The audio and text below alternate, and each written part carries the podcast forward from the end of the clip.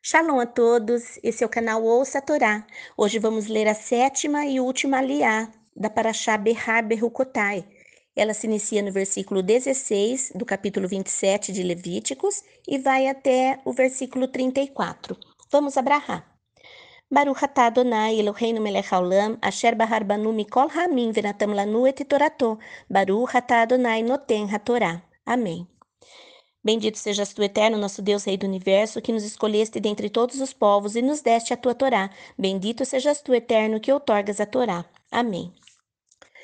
Se uma pessoa consagrar a Adonai parte de um campo pertencente à sua tribo, sua avaliação será de acordo com sua produção. 176 litros de cevada serão avaliados em 50 shecalim de prata, ou seja, 567 gramas.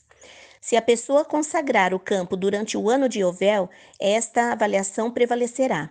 Se, no entanto, ela consagrar o campo depois do Yovel, o Cohen deverá calcular o preço de acordo com os anos restantes até o próximo Yovel, com a redução correspondente à sua avaliação. Se o consagrante do campo desejar resgatá-lo, deverá acrescentar um quinto à sua avaliação, e o campo será posto de lado e lhe será devolvido. Se o vendedor não desejar resgatar o campo, ou se o tesoureiro dos corraninhos já tiver vendido o campo para outra pessoa, ele não poderá mais ser remido. No entanto, quando o comprador sair do campo no Yovel, ele será sagrado para Adonai, como campo consagrado incondicionalmente. Ele pertence aos Kohanim. Se consagrar a Adonai um campo comprado por ele, um campo que não faz parte da propriedade de sua tribo, o Cohen o avaliará de acordo com os anos remanescentes até o ano do Yovel. E o homem pagará esse valor no mesmo dia, pois ele é sagrado para Adonai. No ano do Yovel, o campo será devolvido à pessoa de quem foi comprado, isto é, a pessoa a cuja tribo ele pertencia.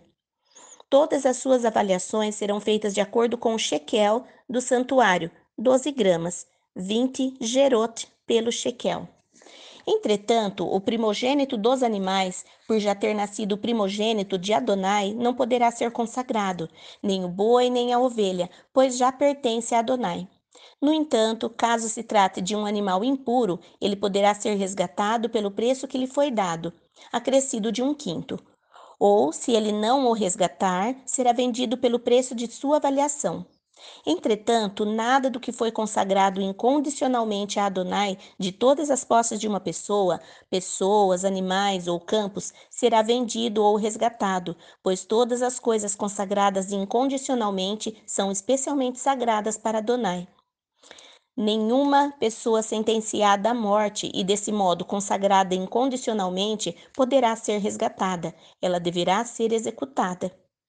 Toda décima parte da terra, de plantas, sementes ou frutos, pertence a Adonai, é sagrada para Adonai. Se alguém desejar resgatar qualquer porção da décima parte, deverá acrescentar-lhe um quinto. Toda a décima parte do gado ou do rebanho, de tudo que passa sob cajado do pastor, a décima parte será sagrada para Adonai. O dono não deve perguntar se o animal é bom ou ruim e não poderá substituí-lo. Se ele o trocar, tanto o substituído quanto o substituto serão sagrados. Ele não será resgatado. Estas são as mitzvot que Adonai entregou ao povo de Israel por meio de Moshe no Monte Sinai. Fim da sétima liá. Baruch atah Adonai Eloheinu melech haolam, asher natan lanu Torah temet v'chaye olam natah betorreino. Baruch atah Adonai noten hatorá. Amém.